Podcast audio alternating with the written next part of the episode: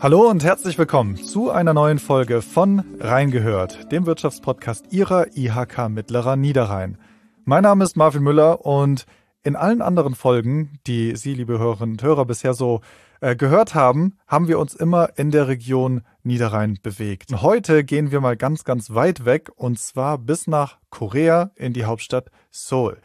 Denn mir gegenüber, virtuell zugeschaltet am Mikrofon, sitzt Herr Dr. Martin Henkelmann, der aktuell Geschäftsführer für die AHK Korea in Seoul verantwortlich ist. Und er ist nicht ohne Grund hier bei uns im Podcast, denn er ist gebürtiger Mönchengladbacher. Und wie dieser Weg und diese Reise zustande kam, darüber sprechen wir gleich noch. Jetzt sage ich erstmal Hallo, Herr Henkelmann. Hallo, schön bei Ihnen zu sein. Ja, ich würde gerne ganz kurz mal für alle, die vielleicht mit der ähm, Außenhandelskammer noch nicht so viel zu tun hatten, eben eine ganz kurze Vorstellung davon machen und dann steigen wir auch sofort ins Gespräch ein. Die deutsch-koreanische Außenhandelskammer hat knapp 500 Mitglieder, die sich aus Unternehmen zusammensetzen. Und sie vertritt im Auftrag der Bundesrepublik Deutschland die deutsche Wirtschaft mit dem Ziel der Außenwirtschaftsförderung im Wirtschaftsverkehr zwischen Südkorea und Deutschland. In ihrer derzeitigen Form besteht sie schon seit 1981 und ist neben der deutschen Botschaft und der Germany Trade and Invest die zentrale Säule der deutschen Außenwirtschaftsförderung in Korea. Und dabei arbeitet die Außenhandelskammer natürlich auch eng mit der deutschen Industrie- und Handelskammer der IHK zusammen. Die Aufgaben der Außenhandelskammer Korea teilen sich grob in drei Bereiche ein. Sie ist einmal Dienstleister, Mitgliederorganisation und Akteur der deutschen Außenwirtschaftsförderung und funktioniert als Bindeglied zwischen der deutschen und koreanischen Wirtschaft. Ja, und sie unterstützt zum Beispiel Unternehmen bei der Suche nach neuen Absatzmärkten und ist auch Partner in beiden Ländern und somit gleichermaßen Handelskammer und Unternehmensberatung sowie Mitgliederorganisation und kompetenter Dienstleister. So, das sind jetzt einige Aufgaben, die ich hier in Kürze mal zusammengefasst habe, aber dazu sprechen wir gleich noch ein bisschen genauer. Jetzt würde ich erstmal sagen, Herr Dr. Henkelmann, lernen wir Sie mal ein bisschen kennen, oder? Gerne. Ja, wir machen das immer so in diesem Podcast, dass ich ein paar Antworten vorgebe und Sie müssen sich relativ schnell für eine der beiden entscheiden. Sie oder du? Sie. Kimchi oder Kartoffeln? Kartoffeln. Immer noch? Trotz, Immer noch, äh, ganz sicher. Auto oder Bahn? Auto. Strand oder Berge? Strand. Stadion oder Museum? Beides eigentlich, ähm, aber tendenziell eher Stadion. Schreiben oder telefonieren? Telefonieren. Bier oder Wein? In der Zwischenzeit wohl eher Wein. Hm, Klassik oder Rock? Klassik. Sneaker oder Business-Schuh? Business-Schuhe. Tee oder Kaffee? Kaffee. Motorrad oder Fahrrad? Fahrrad. Und die letzte Frage, Fußball oder Tennis? Tennis. Okay. Und Hockey. Ja, Sie sind ähm, CEO der Deutsch-Koreanischen Industrie- und Handelskammer, was jetzt kein alltäglicher Job ist. Und es ist ja mal ganz spannend zu erfahren, wie Sie das eigentlich geworden sind. Also Sie sind gebürtiger Mönchengladbacher. Wie sind Sie von Mönchengladbach nach Seoul gekommen und wie viel Mönchengladbach haben Sie eigentlich mit nach Seoul genommen? Also ich habe 1990 in Mönchengladbach Abitur gemacht, dort bin ich auch geboren, hatte zwischendurch ein Jahr in einer Highschool in Amerika absolviert bin danach dann, wie man so 1990 es machte, mit Bundeswehr, äh, da war ich Zeitsoldat im NATO-Hauptquartier und bin danach dann zum Jurastudium äh, nach Tübingen gegangen, habe selber dann äh, nochmal auch äh, zwischendurch dann in, in Südfrankreich äh, weiter Jura studiert, eine Matrice im internationalen Recht gemacht, zurückgekommen nach Heidelberg. Ähm, aber daran sieht man schon, dass äh, viel Internationales äh, mhm. dabei war. Das habe ich dann auch äh, weiter danach äh, fortgesetzt, weil ich zum Beispiel bei den Praktika oder auch bei den Referendarsstationen, die man sich wählen konnte, einiges genommen habe, was, soweit es möglich war, internationalen Bezug hatte. Ich bin bei der Deutschen Botschaft in Paris äh, als Referendar gewesen, habe für das Entwicklungsministerium oder Ministerium für wirtschaftliche Zusammenarbeit und Entwicklung eine Referendariatsstation gemacht und, äh, und äh, eben auch in, in, in Brüssel einige, einige Praktika. Und dann habe ich nach dem zweiten Staatsexamen, habe ich einige Jahre als Anwalt in Mönchengladbach gearbeitet, habe meine Doktorarbeit damals zu Ende geschrieben, die auch zum internationalen Recht ging und hatte dann die Möglichkeit in Brüssel eine Tätigkeit zu übernehmen in einer Wirtschaftsberatungsfirma, die stark äh, darin, darin spezialisiert war, Unternehmen zu beraten zu europäischer und deutscher Gesetzgebung, da zu sehen, was kommt auf die Unternehmen zu, Chancen, aber auch die Risiken sich anzugucken. Das habe ich dann in Brüssel eben fünf, sechs Jahre gemacht und bin dann vom Versicherungsverband angeworben worden, um, um das eben für den Versicherungsverband zu machen. Habe das dann später auch aus Berlin gemacht äh, im Bereich nationale Gesetzgebung, internationale Gesetzgebung und hatte dann die Möglichkeit beim, hatte viel Kontakt mit dem damals der DAK, heute ist es ja die DAK, die ja eine, eine Bombenarbeit vor Ort macht in, in Berlin im Zusammenhang mit Interessensvertretung der gewerblichen Wirtschaft. Und ein Teil, den die DAK auch organisiert, das ist das Kammernetzwerk, äh, mandatiert praktisch durch die 79 IHKs, ähm, unterstützt der, die DAK die rund 150 Kammerbüros weltweit in mehr als 90 Ländern. Und ich hatte dann die Möglichkeit, dort 2014 als Geschäftsführer nach Tunesien zu gehen. Ein sehr schöner Standort, in dem es auch viele Mönchengladbacher Unternehmen äh, gibt, äh, die dort äh, in dem Land tätig sind. Und von dort aus bin ich dann weiter nach, auf die Philippinen gegangen, äh, weil es eine sehr, ich wollte gerne in diese dynamische Region Asien und hatte dann während der Pandemie 2021 äh, die Möglichkeit, nach Korea zu wechseln, wo ich jetzt seit eben ein bisschen mehr als zwei Jahren bin. Also man kann sagen, so ein bisschen diese Orientierung, Schnittstelle Politik, Wirtschaft, Rechtswissenschaften, das Ganze in einem globalen, internationalen Kontext, das ist so meine, meine Leidenschaft, die mir da geholfen hat, äh, mich hier auf diese interessante Position zu bringen. Hm.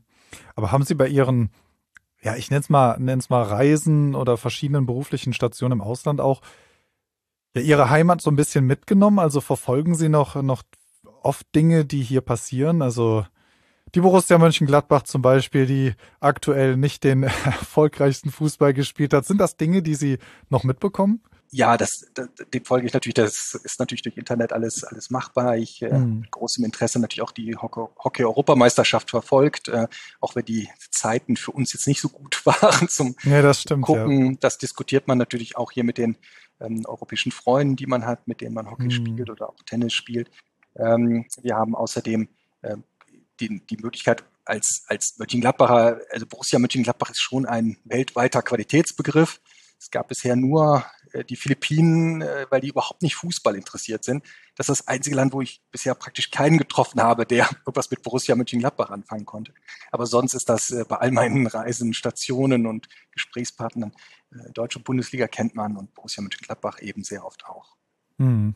Ich habe auch noch Familie in Mönchengladbach, bin regelmäßig da, also das ist gar kein, gar kein Thema. Mhm. Gar nicht so weit weg dann. Gar nicht so weit weg. Hm. Ist das denn, ähm, Sie, Sie haben ja eben schon gesagt, also Frankreich, Brüssel haben Sie gesagt, Tunesien haben Sie gesagt, Philippinen, jetzt Korea. Ist es schwierig, diese kulturellen Unterschiede zu meistern? Gewöhnt man sich dran? Ist das mittlerweile für Sie einfach geworden, in einem anderen Land und in einem ganz anderen Kulturkreis anzukommen? Oder sagen Sie sich mal, oh, die Unterschiede sind doch schon ganz schön groß? Die Unterschiede sind groß. Das muss man schon sagen. Natürlich der Schritt von Mönchengladbach 200 Kilometer nach Brüssel ähm, ist jetzt nicht so weit. Der Schritt damals nach Nordafrika zu, zu gehen nach 2014, also gar nicht mal so lange nach dem arabischen Frühling, es war sicherlich ein großer Schritt, zumal ich auch immer mit Familie dann umziehe. Ähm, wenn man dann nach Asien geht, war es sicherlich vorteilhaft, dass die Philippinen ein sehr stark christlich geprägtes Land mit der großen spanischen und auch amerikanischen äh, Tradition. Das war so ein bisschen das Phasing in nach, nach Asien, ähm, weil natürlich neben diesen US-Einflüssen, spanischen Einflüssen auch, auch natürlich der, der gerade der, der chinesische Einfluss stark gewachsen ist. Und wenn man dann nach Korea kommt, dann ist das doch nochmal ein weiterer Schritt. Das ist ein Land, was stark also konfuzianisch geprägt ist. Wir haben auch sprachlich hier die Situation, dass äh, Englisch hier nicht so stark gesprochen wird, auch wenn man manchmal denkt, das ist das Land von K-Pop und K-Food und allen Netflix-Serien. Ähm, Englisch ist hier nicht, nicht so wirklich äh, präsent und ähm, das war natürlich dann einfacher in Tunesien, wo man sich halt doch zu 80 Prozent auf Französisch unterhalten konnte und auch in den, auf den Philippinen ist mit Englisch natürlich sehr weit weit gekommen ist. Ne? Insofern, man entwickelt sicherlich gewisse Skills, ein Skillset, was einem hilft, sich anzupassen an die neuen Länder.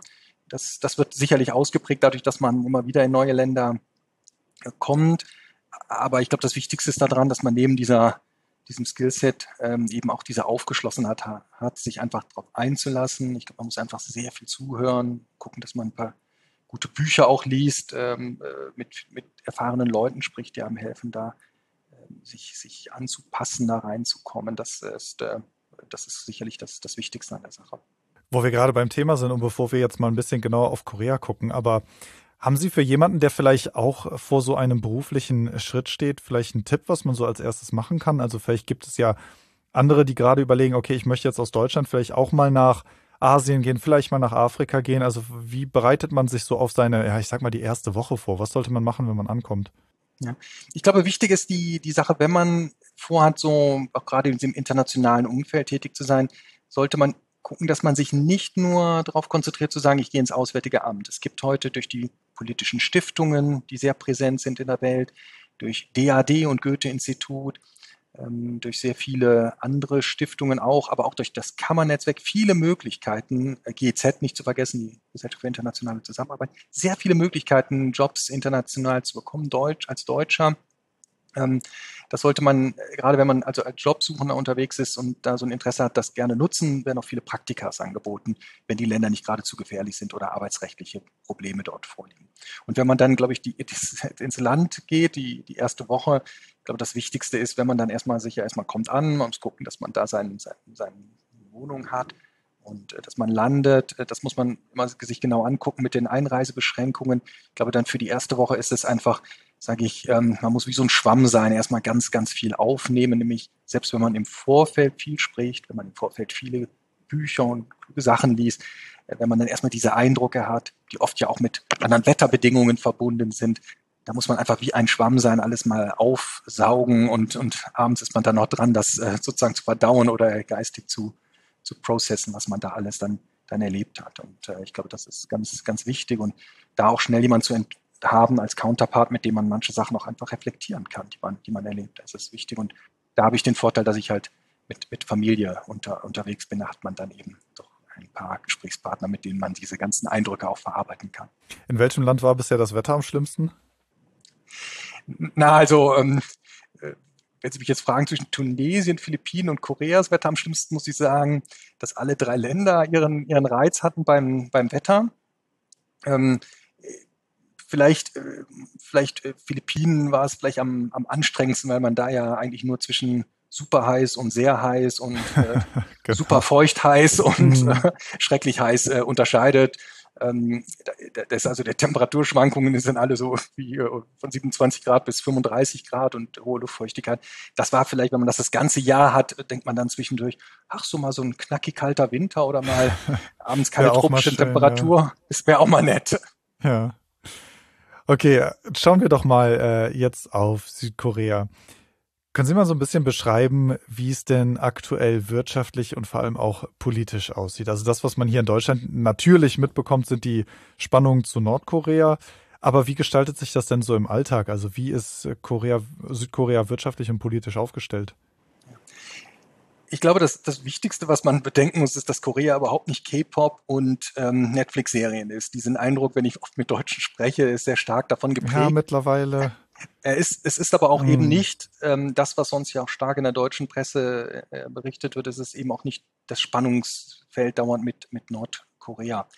Ich glaube, Korea muss man einfach sehen, es ist ein, ein Land, was ähm, anders als Deutschland die Teilung noch nicht überwunden hat. Wir sind immer noch geteilt. Das ist in den Medien sehr präsent und auch im politischen Diskurs. Es spielt aber für uns tagtäglich, obwohl wir in Seoul ja nur 50 Kilometer weg von der Grenze wohnen, ähm, eigentlich pra praktisch keine, keine Rolle. Und dann muss man sehen, dass Korea seit über 30 Jahren eine sehr lebhafte, stabile Demokratie ist mit einem präsidialen System. Ähm, der Präsident äh, wird also nach dem aktuellen Wahlrecht äh, alle fünf Jahre neu gewählt. Er kann nicht wiedergewählt werden. Ähm, das, das, das läuft alles. Die Parteien schwanken dazwischen, sagen wir mal so Mitte rechts und Mitte links äh, vom Parteienspektrum her. Ähm, und äh, das ganze Moment mit der aktuellen Regierung hat eher einen wirtschaftsfreundlichen äh, Kurs eingeschlagen. Und wirtschaftlich ist es, glaube ich, wichtig zu sehen, dass Korea nach dem Koreakrieg, der ja 53 in einem Waffenstillstand äh, änderte, und bis heute gibt es nur einen Waffenstillstand, es gibt noch keinen Friedensvertrag, ähm, eins der ärmsten Länder war weltweit. 53, 55 war Korea eines der ärmsten Länder. Und dann hat man, hat Korea es geschafft, durch viele Faktoren, aber insbesondere eben durch Fleiß und, und äh, Ehrgeiz, sich hochzuarbeiten. Und 2022 war Korea, wenn man sich die volkswirtschaftliche Größe anguckt, die 13. größte Volkswirtschaft. Also größer zum Beispiel als die Volkswirtschaft in, in Spanien. Und das Ganze mit 53 Millionen Einwohnern, das ist jetzt auch nicht gerade so viel, wenn man überlegt, wie viel sonst zum Teil die asiatischen Länder haben. Und das Brutto, Bruttosozialprodukt pro Kopf, was ja auch immer eine ganz gute, ganz gutes Anzeichen dafür ist, wie wohlhabend ein Land zumindest im Schnitt ist, ist in der Zwischenzeit ungefähr so hoch wie in Italien. Dann kann man sich also legen, überlegen, welchen unglaublichen Weg die in rund 70 Jahren ähm, zurückgelegt haben. Und das, ja, das äh, zeigt sich immer in vielen Sachen. Hm. Welche Bedeutung hat denn äh, mittlerweile die Beziehung zu Deutschland? Also ist Korea mittlerweile auch ein äh, wichtiger Wirtschaftspartner geworden? Also vor allem, wenn wir natürlich auf Technologien gucken, das ist etwas, was man kennt, aber wie sieht es da auch wirtschaftlich und politisch überhaupt aus? Für Deutschland ist es in der Zwischenzeit ganz wichtiger Partner. Ich glaube, man kann das gar nicht genug betonen. Wenn wir uns überlegen, dass mit wem macht Deutschland Außenhandel, Außenwirtschaft, wohin exportieren wir unsere Güter, da sehen wir, dass die wichtigen Partner natürlich die EU, die europäischen Länder sind und unsere angrenzenden Länder, die an Europa eben direkt angrenzen. Und wenn man die mal außen vor lässt, gibt es die USA und China als die großen Exportmärkte für die deutsche Industrie, die mit über 100 Milliarden natürlich weit führend sind. Aber dann an dritter Stelle kommt schon Korea. Wir exportieren, wir haben letztes Jahr 21 Milliarden, 22 Milliarden Euro nach Korea exportiert.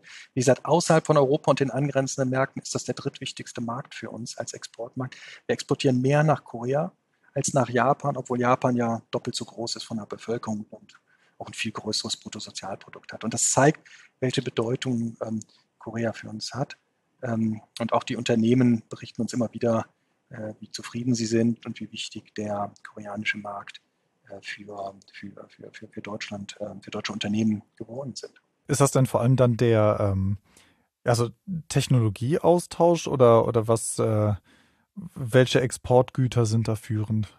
Ja, es ist tatsächlich so, dass wir den Vorteil haben, dass Korea ähnlich wie wir eine sehr breite industrielle Basis hat.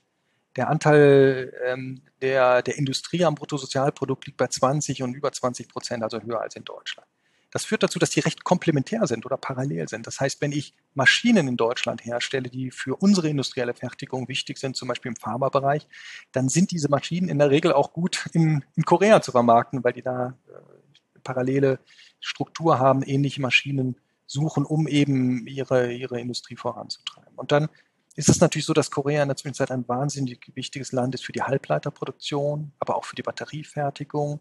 Das ganze Thema E-Mobilität spielt eine, eine ganz große Rolle. Und da sind wir als haben deutschen Unternehmen oft eben auch eine wichtige Rolle. Jetzt vielleicht nicht an der Front, aber als typische Zulieferer, um diese Sachen möglich zu machen. Wir sind Teil dieses äh, Netzwerkes. Und wenn man sich noch anguckt, welche Rolle Korea für Deutschland spielt, muss man sich auch überlegen, dass wir den Vorteil haben, dass wir mit Korea einen sogenannten Wertepartner haben. Das heißt, wir haben ein Land, was ähnlich wie, wie Deutschland erstens Menschenrechte und Demokratie achtet und darüber hinaus ein ganz großes Interesse daran hat, dass wir eine, eine, eine, eine, eine ja, regelbasierte Ordnung da draußen haben, weil Korea genauso wie Deutschland keine Weltmacht ist, sondern einen gewissen Einfluss hat, aber letztendlich es alleine gar nicht richten kann. Und wir brauchen offene Märkte und das braucht Korea auch, weil sie noch mehr als wir vom Export auf den Export angewiesen sind. Die haben auch keinen Binnenmarkt. Das heißt, die haben großes Interesse daran, dass diese ähm, Welt, äh, dass diese äh, Handelsordnung, internationale Handelsordnung funktioniert. Und insofern sind sie da ein klasse, klasse Partner für uns. Das finde ich ein sehr interessanter Punkt, weil im Zuge dessen, also hier in Deutschland wird ja in letzter Zeit sehr viel über die Abhängigkeit von China diskutiert und wie man eben wieder unabhängiger werden kann. Wäre da Südkorea so ein, ein Partner oder welche Rolle spielt überhaupt Südkorea dann dabei, ja, sich mehr zu diversifizieren und da auch eben unabhängiger von China zu werden? Bei dem ganzen Thema China muss man, muss man, glaube ich, sehen, dass China auch für Korea ein ganz wichtiger Handelspartner ist. Korea, ähm, für, für, Korea ist, ist China der, der, der wichtigste Handelspartner. Ähm, und insbesondere Korea bezieht ganz viele Vorprodukte aus, aus China, die sie dann selber wieder für die Fertigung brauchen. Und, und gleichzeitig muss man aber ähm, sehen, dass das ganze Thema China ja nicht so ist, dass wir sagen, ich mache mal einen Schalter an und mache einen Schalter aus, sondern es ist ja nicht ein entweder oder, sondern ein sowohl als auch. Das heißt, viele Unternehmen, die in China produzieren, produzieren in China für den chinesischen Markt. Und wir sehen, dass das wahrscheinlich noch stärker sein wird, dass man immer mehr in China für China produziert. Aber dann kommt tatsächlich Korea ins Spiel, nämlich wenn man sich überlegt, wo stelle ich mein zweites Bein in der Asien-Pazifik-Region auf, dann ist es natürlich ganz interessant, auch mal nach Korea zu gucken. Das hängt einmal damit zusammen, weil es halt ein starker Markt für viele deutsche Unternehmen ist.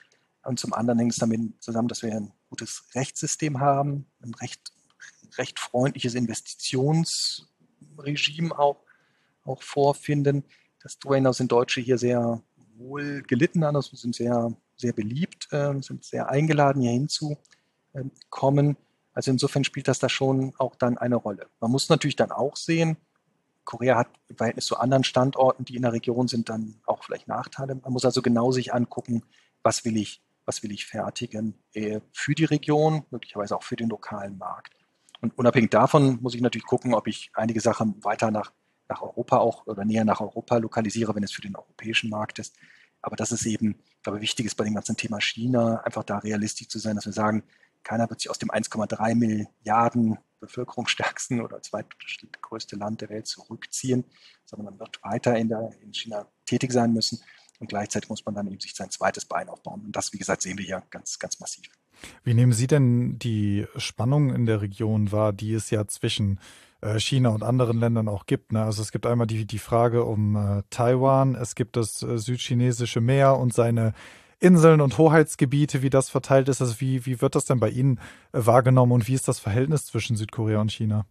Ja, das, das Thema, äh, das äh, südchinesische Meer, das war ja schon auf den Philippinen ein großes Thema. Da gab es ja eine Entscheidung vom Internationalen Gerichtshof auch, der gesagt hat, ein, eine Inselgruppe, Felsgruppe gehört zu Philippinen und nicht zum China. Ähm, insofern, das, das ist natürlich ein großes Thema hier in der, in der gesamten ähm, Region. Für Korea ist ähm, China, für Südkorea ist China einmal, wie ich beschrieben habe, wirtschaftlich ein wichtiger Faktor, ein wichtiger Partner. Es ist aber auch ein, ein weiterer wichtiger Faktor für Südkorea, weil wenn jemand Einfluss auf Nordkorea hat, und den braucht man ja, um mit dem zu verhandeln und gewissermaßen im Dialog zu bleiben, dann ist dabei, spielt dabei China eine ganz, ganz äh, wichtige Rolle. Und insofern versucht Korea da auch eine Balance zu halten. Wir sehen im Moment, dass die aktuelle Regierung sicherlich mehr bereit ist, da auch mal den Chinesen auf die Füße zu treten, wenn man das mal so etwas äh, flapsig formulieren darf. Vielleicht da etwas mehr auch amerikanische Positionen übernimmt als die Vorgängerregierung. Aber vom Grundsatz sagen mir die Koreaner, China ist ja für uns kein neuer weißer Elefant im Raum. Die die Koreaner haben den netten Ausdruck, wir sind die kleine Garnele zwischen den beiden Wahlen. Und damit meinten sie Japan und China. Mhm. Und sie sagen, wir sind seit 3000 Jahren es gewohnt, mit China irgendwie klarzukommen, die ein übermächtig großer, großer Nachbar sind. Und ähm, das zeigt sich hier auch, man ist bereit, mit den praktischen Ansatz zu pflegen und Austausch aus den genannten Gründen. Aber gleichzeitig hat Korea auch immer wieder, wenn es darauf ankam, seine eigenen Positionen so vertreten, wenn es um Sicherheitsfragen ging, und hat dabei auch in Kauf genommen, dass China das Land dann indirekt oder direkt sanktioniert hat, wie es zum Beispiel vor einigen Jahren war, als es um Radarabwehrstationen ging. Ja, da ist, äh, ja, ich glaube, um, um die diplomatischen Beziehungen da zu diskutieren, da brauchen wir noch einige Podcast-Folgen mehr, weil es ja doch ein wahnsinnig komplexes Thema ist. Ich würde aber mal gerne ähm, noch bei dem, beim Thema Wirtschaft bleiben. Wenn wir jetzt auf äh, deutsche Unternehmen dann nochmal gucken, ist es für deutsche Unternehmen schwierig, im koreanischen Markt Fuß zu fassen? Und was muss man denn wissen als Unternehmen, wenn man den Schritt nach Korea wagen möchte? Also Korea ist ein, ein, ein Markt, der äußerst attraktiv ist. Die Unternehmen sagen uns immer wieder, dass die Marge gut ist, äh, wenn man hier mal etabliert ist. Und es ist ein, ein Markt, der für die Unternehmen auch interessant ist, weil es hier darum geht, hochwertige Produkte zu verkaufen. Also eine Sache, wo wir Deutschen ja eher uns äh, wiederfinden, als wenn wir sagen, wir müssen billige Massenware mhm. äh, an den Mann bringen. Ja. Das heißt, das ist ein Markt, der dafür bereit ist, äh, auch, auch, Geld in die Hand zu nehmen, sowohl auf der Industrieseite, weil sie sagen, wir brauchen den technologischen Edge, den Deutschland hat, deswegen sind sie da bereit zu machen, aber auch bei Konsumgütern, weil Deutschland eine sehr gute, sehr, sehr gute Reputation hat. Wir haben außerdem den Vorteil, dass wir seit zwölf Jahren ein Freihandelsabkommen haben zwischen der Europäischen Union und Korea, Südkorea. Und das ermöglicht gerade im Bereich Güter einen guten Austausch. Das hilft sehr viel. Es löst nicht alles. Darauf können wir gleich auch nochmal eingehen, wo es da die Probleme gibt. Aber es löst nicht alles, aber es hilft sehr viel. Und die sehr guten Zahlen, die wir in der Zwischenzeit haben, dieser wachsende Austausch, Export insbesondere, zeigt ja, dass Unternehmen es schaffen, in den Markt zu kommen. Man muss aber gewisse Sachen berücksichtigen. Das eine ist, dass die koreanischen Kunden sehr anspruchsvoll sind, sowohl die Unternehmenskunden als auch die Verbraucher. Das heißt, wenn ich hierhin etwas exportiere, dann kann ich, wenn ich die Frist sage, das wird am 17.09. geliefert, dann ist die Maschine, muss die auch am 17.09. da sein, am besten sogar ein bisschen vorher. Und wenn da Nachbesserungen notwendig sind, dann muss ich konsequent auch diese Nachbesserungen machen. Und man darf dann nicht dann sagen, ja, aber im Vertrag steht drin, wir müssen nur einmal und das haben wir doch gar nicht zugesagt. Das erwarten dann die Koreaner. Wenn sie da sozusagen das hochwertige deutsche Produkt kaufen, sagen sie dann auch, dann, dann muss auch Service und alles. Muss es auch funktionieren, ja. Da muss es stimmen und, und das muss mhm. nachgebessert werden. Es muss auch nachadjustiert werden, adjustiert werden, wenn es sich im Laufe des Verfahrens mal Probleme herausstellen. Und gleichzeitig, wie gesagt, bei den, bei den deutschen Produkten auch, Deutschland ist als Brand gut hier vertreten. Wir feiern auch gerade 140 Jahre deutsch-koreanische Beziehungen. Also wir haben diese Brand. Aber man muss dann auch sagen, ähm, dass, äh, dass dann auch trotzdem wir auch bei unseren Produkten immer wieder am Brand-Image arbeiten müssen. Das heißt, wenn man Verbrauchsgüter hat, also Lebensmittel oder hier zum Beispiel äh, Nahrungsergänzungsstoffe sind hier sehr beliebt, da muss man auch bereit sein, in die Werbung zu investieren. Zum Beispiel durchs Teleshopping, das ist ja ein Riesending, kann man sehr gut im Moment Nahrungsmittel, äh, Getränke und so weiter darüber verkaufen. Da muss man bereit sein, Geld in die Hand zu nehmen, um sich da in den Markt äh, rein, dass man da reinkommt. Und dann muss man natürlich, natürlich, wenn man hier in den Markt reinkommen will und dann da ist, muss man einen guten Vertriebspartner haben, der die richtigen Kontakte hat. Das Land ist sehr Koreanisch und ist Koreanisch sprechend. Man kann hier nicht so gut hier einfach mit Englisch ähm, agieren, gerade wenn man das dann an die breite Masse bringen will, auch in den Unternehmen. Die mittelständischen Unternehmen sprechen nicht gut Englisch. Das sind schon Herausforderungen, die man sich genau angucken muss. Wir als Kammer selber beraten in dem Zusammenhang natürlich sehr viel. Das ist ein wichtiges Element unserer Arbeit. Ist es hier, die Unternehmen zusammenzubringen, das deutsche Unternehmen gute Vertriebspartner finden oder eben mit äh, deutschsprachigen Anwälten und Steuerberatern ähm, äh, hier äh, eben ihre Firmen sauber strukturiert auf die, auf die Beine stellen. Das muss man sagen. Lohnkosten sind auch eher teuer, muss man auch sagen, wenn man hier produzieren will oder eben auch Leute anstellt. Das ist auch erstmal äh, natürlich eher ein hochpreisiger Standort, auch Büro anmieten und so weiter. Da bieten wir auch Möglichkeiten. Wir haben selber Möglichkeiten, eben Office Space äh, vorübergehend zu vermieten für Deutsche, so als Starthilfe. Aber auch da muss man sagen, es ist jetzt kein Markt, wo man mal eben so mal rein, mal eben reinholt, sondern wenn man hier rein will, muss man ein bisschen, muss man da ein bisschen Ehrgeiz mit reinbringen. Aber wenn man drin ist, wie gesagt, die, das Feedback, was wir bekommen, ist, ist positiv. Ich würde gerne ähm, kurz bevor wir nochmal auf die, auf die Unterschiede oder Gemeinsamkeiten sprechen, jetzt mal eben auf das Freihandelsabkommen äh, zu sprechen kommen, weil Sie das eben schon am Anfang angesprochen hatten. Welche Bedeutung hat denn das äh, EU-Freihandelsabkommen äh, mit Südkorea und, und kann es auch so eine Blaupause sein für andere asiatische Länder? Sie haben eben angesprochen, es gibt zwar schon einige Jahre, ich glaube zwölf Jahre hatten Sie auch gesagt, aber ähm, es sind noch einige Probleme übrig. Das Freihandelsabkommen, muss man sagen, ist ein großer Erfolg, auch wenn es nicht vollständig oder perfekt ist. Ähm, das sieht man einfach am Austausch ähm, der Güter zwischen Korea und, und der Europäischen Union und gerade auch Deutschland hat davon stark äh, profitiert. Nun haben wir das Problem, dass, wie gesagt, so ein Freihandelsabkommen, wenn das verhandelt wird, erstens nicht perfekt ist und zum anderen muss man einfach sehen, dass das Abkommen jetzt zwölf Jahre alt ist. Das heißt, die Regelungen, die wir heute in dem Freihandelsabkommen haben, sind zum Teil vor 13, 14, 15 Jahren ja festgelegt worden, weil man ja nach dem Ende der Verhandlungen ja immer noch mal eine gewisse Übergangszeit hat. Das heißt, die sind so ein bisschen alt geworden, wenn es um digitale Dienstleistungen geht, wenn es um ähm, Logistikfragen geht. Ähm, wir müssten bei einigen Sachen im Bereich der Homologisierung, Erkennung von Zertifizierungen und so weiter, müssten wir nachjustieren. Und das ist auch das etwas, was wir als Kammer fordern für die deutsche Wirtschaft. Wir sagen, wir brauchen ein Freihandelsabkommen 2.0, entweder dadurch, dass wir das Freihandelsabkommen komplett äh, neu schreiben oder eben zumindest an wichtigen Stellen ähm, nachbessern. Ähm, als Blaupause hat es lange gegolten. Es war eins der ersten Asien-Pazifik oder sogar das erste.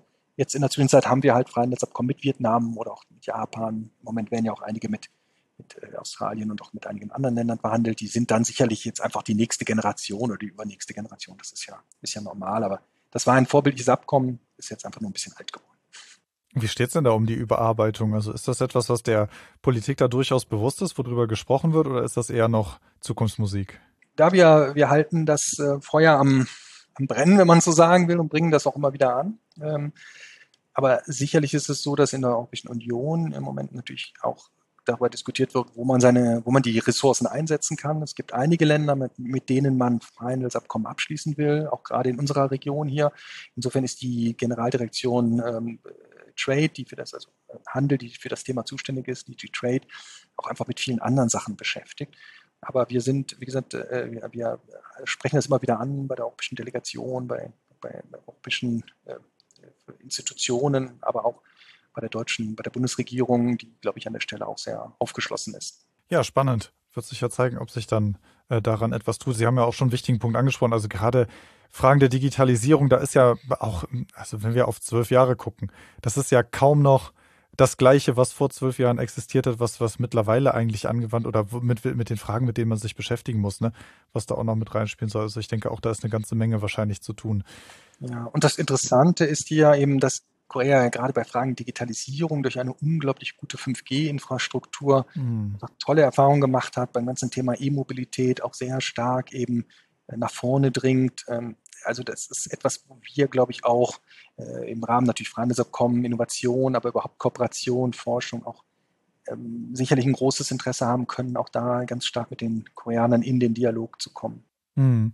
Wie ist denn da überhaupt in, äh, in Korea mittlerweile das ganze Thema um die erneuerbaren Energien und so weiter aufgestellt? Also Sie haben gerade die Elektromobilität schon angesprochen, 5G-Ausbau. Wie sieht es denn aus mit so neuen Technologien und gerade auch erneuerbare Energien? Wie weit ist Korea da? Wenn es um Technologiefreundlichkeit geht, ist Korea sehr, sehr weit vorne. Das muss man, muss man schon sagen. Die ganze ähm, Bevölkerung ist, äh, ist da sehr aufgeschlossen.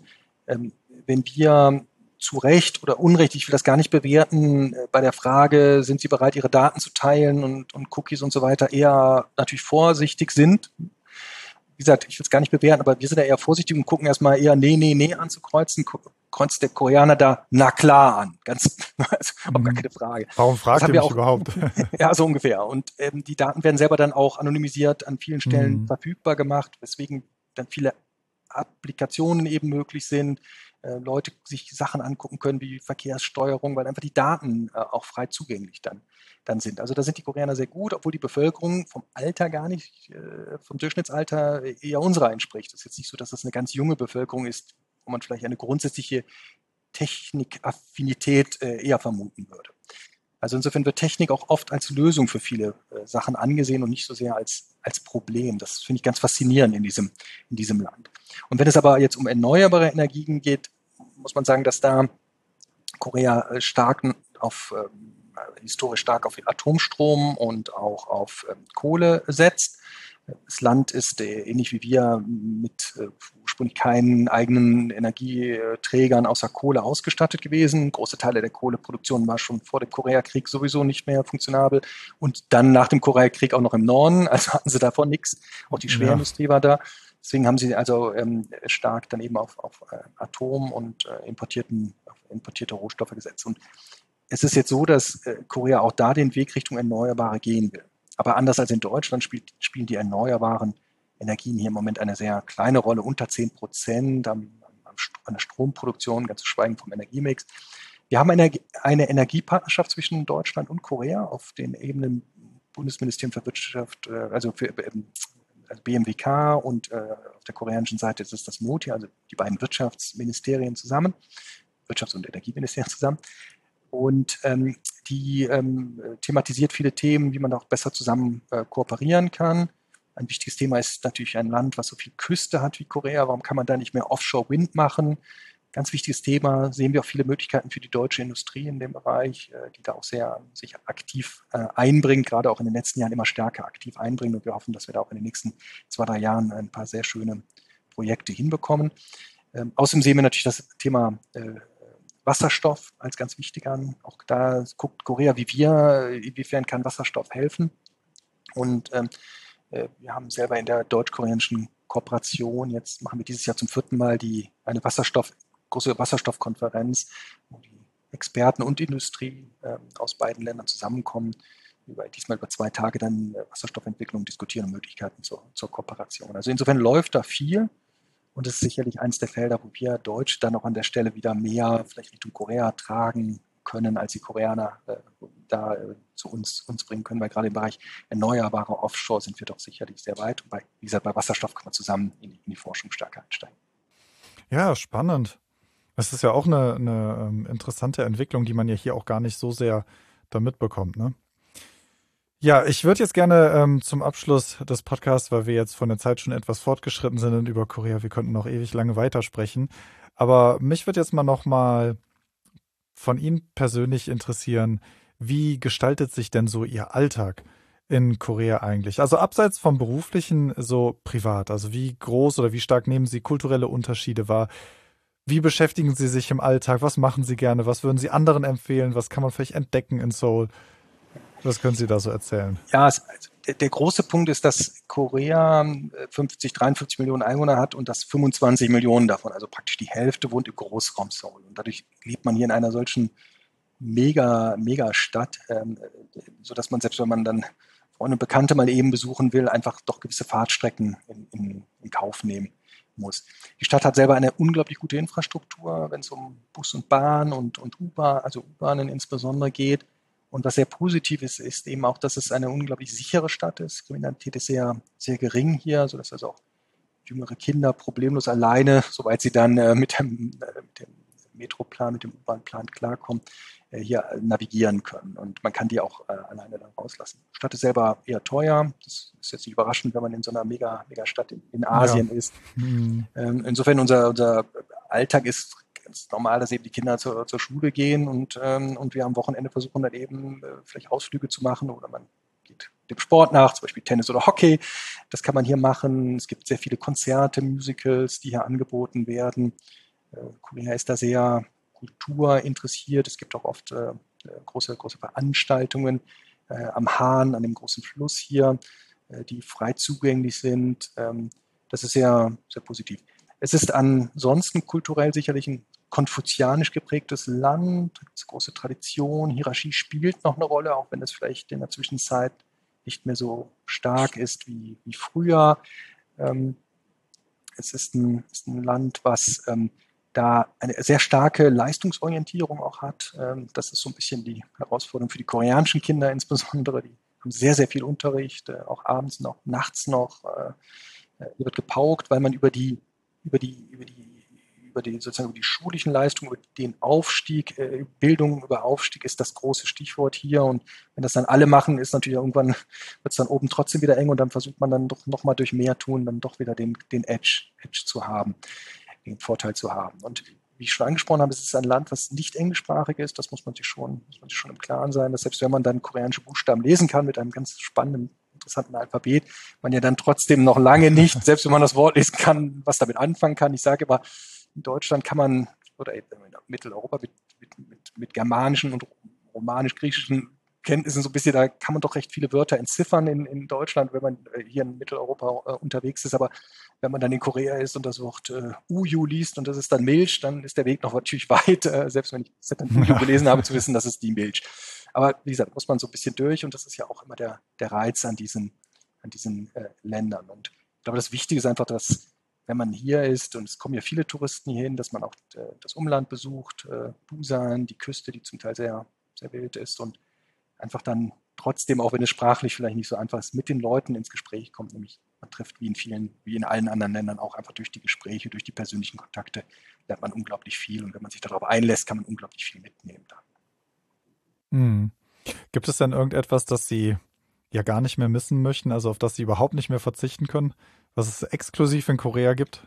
Ich weiß nicht, ob es exklusiv ist, aber die, die starke Infrastruktur, wenn es um Internet geht, äh, um Bahn und insbesondere auch die Bahn und, und Straßen und die sehr niedrige Kriminalitätsrate sind doch zwei Sachen, die ich äh, sehr schätze vielleicht auch so ein bisschen diese Ungeduld, Sachen sehr schnell voranzutreiben und, und dadurch auch Prozesse immer wieder zu verbessern.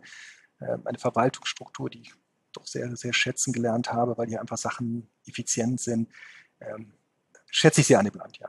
Ja, wir haben viel über Austausch zwischen Deutschland und äh, Korea gesprochen. Jetzt haben Sie gerade Internet und Bahn erwähnt und ich hoffe, dass äh, bei dieser Podcast-Folge vielleicht das ein oder andere Unternehmen zuhört.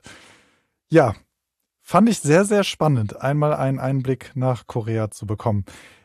Sie haben ja selber gesagt, K-Pop, äh, das sind Dinge oder, oder auch koreanische Serien, die überall sind, sind Dinge, mit denen vor allem ja auch jüngere Leute hier öfters in Berührung kommen. Aber Sie haben äh, sehr schön und eindrücklich auch dargelegt, dass das Leben und auch das Arbeiten in Korea dann sich doch vielleicht etwas von dem unterscheidet, was man so in Serien sieht. Ja, ganz toller Einblick.